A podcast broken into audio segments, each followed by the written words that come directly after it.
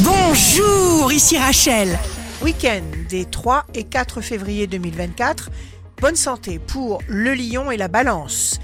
La bonne personne aimera en vous ce que la mauvaise essayera de changer.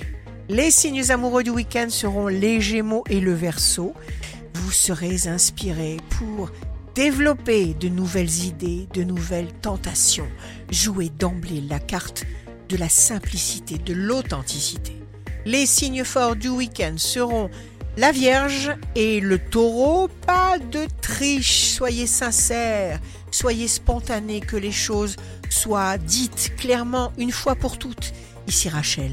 Rendez-vous demain dès 6h dans Scoop Matin sur Radio Scoop pour notre horoscope.